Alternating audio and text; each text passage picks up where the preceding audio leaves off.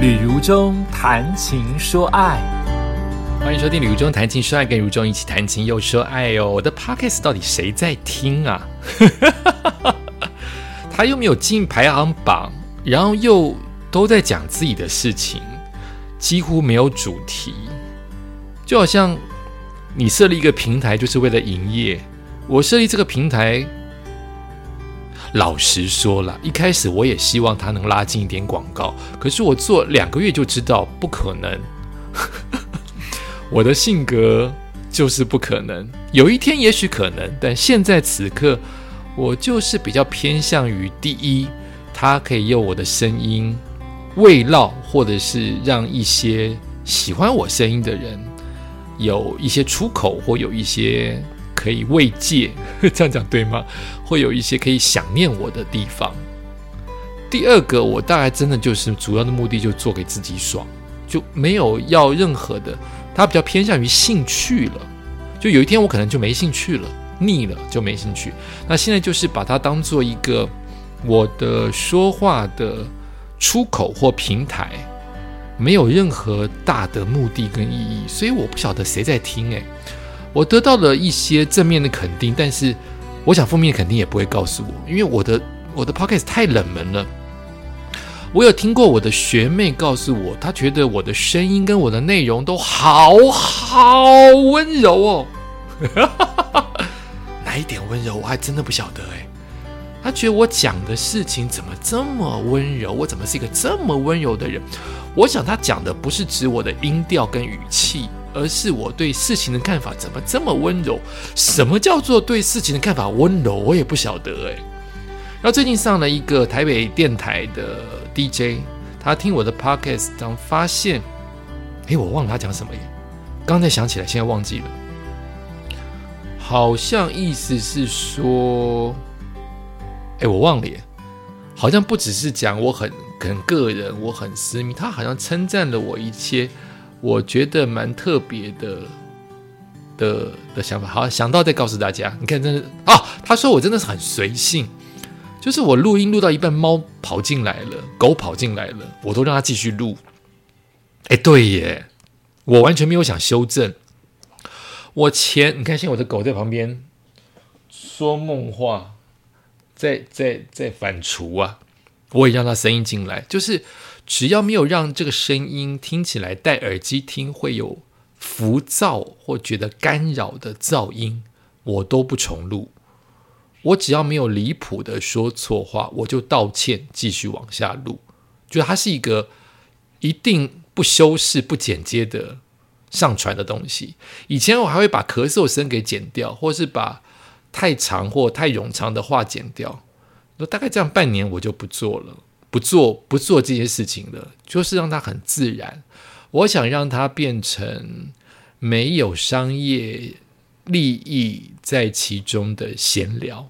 你就是跟一个朋友、跟一个家人在倾吐、在倒垃圾。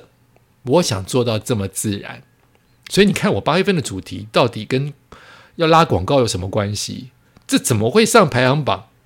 哎，现在 Podcast 会不会有一万个人在经营啊？一万台啊，就是我不知道是第第几万名哎，就是我在谈八月份是谈我豢养的小动物哎，这是要拉什么广告？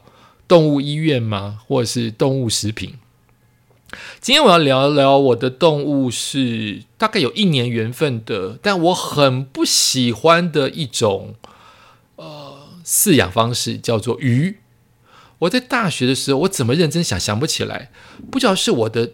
大学室友他搬出去住，他就把他的斗鱼留下来送我，好像是这样，不是有不是一个礼物，它是一个别人不要的，问我要不要接着养的东西，我就说好啊，因为它完全不占空间，可是我心里的底层是抗拒的。斗鱼好漂亮哦，它的色彩好饱和，是一个天红橙黄绿蓝靛紫靛色。比较偏向于深蓝色，饱和的深蓝，所以会有微微的荧光发光。然后在它的腮跟在它的脸的部分有一撇，大概像我有点忘记是在它的脸还是在它的鳍的地方，有一撇橘红色的闪光，那样子的颜色，好漂亮的一只斗鱼，在它游的时候，全身都像在飞。可是，为什么台湾还是全世界是这样养的？就鱼斗鱼是养在像马克杯般大小的鱼缸，就是小孩谁都可以人手一杯养一只斗鱼，我觉得好残忍哦。所以我把它换了一个比较大的，大概是三个马克杯的鱼缸，让它游。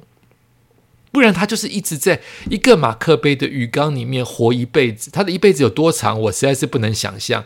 好像不要太长，太辛苦了，好像监狱有。但是我当时也没有打打气的那个打空气进去的设备，所以这只鱼就是要靠换水来获得。新鲜的氧气吧，所以这只鱼不常动。希望以前看到它那种飞扬、飞扬般的游泳的时候，只有在把镜子给他看，让他自己逗自己的幻象镜子，他才会活起来。不然这只斗鱼就是死气沉沉。想也知道，养在这么小的鱼缸当中，又没有氧气，这只斗鱼也吃不多，还是鱼都吃不多。我会不小心把。那个小小颗像芝麻一般的红色的饲料多倒了几颗，它就会一直浮在那边。饲料它就是一次只吃一到两颗，其他就是浮在水面当中，不碰就是不碰。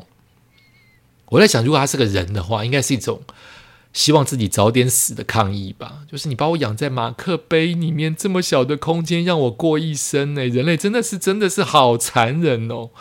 还是谁可以告诉我？也许斗鱼根本不需要空间，哪哪有动物不需要空间的？我不知道哎，寄居蟹吗？我不知道哎，我就是觉得把它养在一个杯子里面的大小，甚至我还有看过养更小的，养两只让它斗，好残忍哦！还是说斗是是正常的事？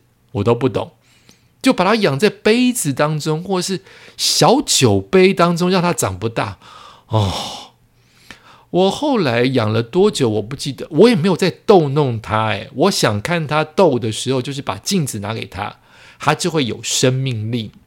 所以在我的大学寝室当中，它就是不起眼的一个存在。我也不晓得我当年为什么要这么于心不忍。那一位室友，他把它丢掉或他把它带走，都是他的事。我就是说了 yes，他就留给我了。然后他大概就是活了一年。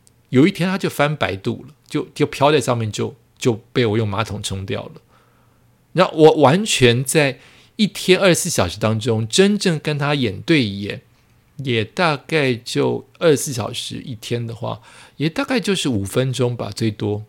所以我觉得是 这这个养鱼到底是为什么？养养斗鱼到底是为什么呢？为什么要繁殖一个这样子的一个？的的生物，然后没有好好爱它呢？那它活着在一个马克杯当中，我们人类可以得到什么快乐呢？你当时为什么会想要在呃鱼鱼店或者不能讲鱼店水族馆，或者是在路边摊把它买回家？不就是因为它漂亮吗？漂亮却。这讲到最后，可能就是宗教或者哲学思考了。就是我就是觉得好残忍哦，但是我还是残忍了一年，让他这样不快乐。会不会是我想太多？不快乐的活着。斗鱼，我有没有画过他一张画呀？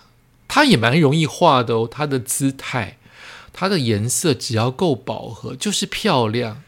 你有看过在那个路边摊有大量的各种颜色，应该是繁殖出来的，对不对？各种漂亮颜色的鱼，斗鱼，好漂亮。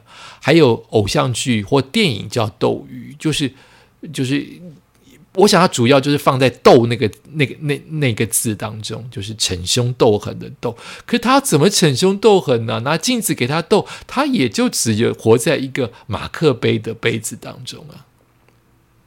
我不晓得养鱼的人是不是都是眷恋或是欣赏它的美丽，因为鱼很难跟你有互动，对，它会靠近你，哇，有人性，它为了食物靠近你，可是不会讲诶，那斗鱼又是什么意思呢？它几乎又不怎么吃，眷恋它的美丽吗？不晓得。记录了这一个小小的时刻，好像是我大，因为我只住到大二，好像是大一下到大二上这么一年的时间，有斗鱼曾经在我的寝室当中陪伴过我，这算不算陪伴？我也不晓得。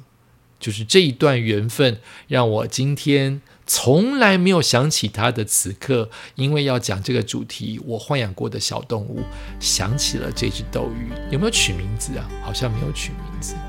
你有养过斗鱼吗？以前小时候还养过蚕，是为了生物课，为了看羽化，为了看蛹。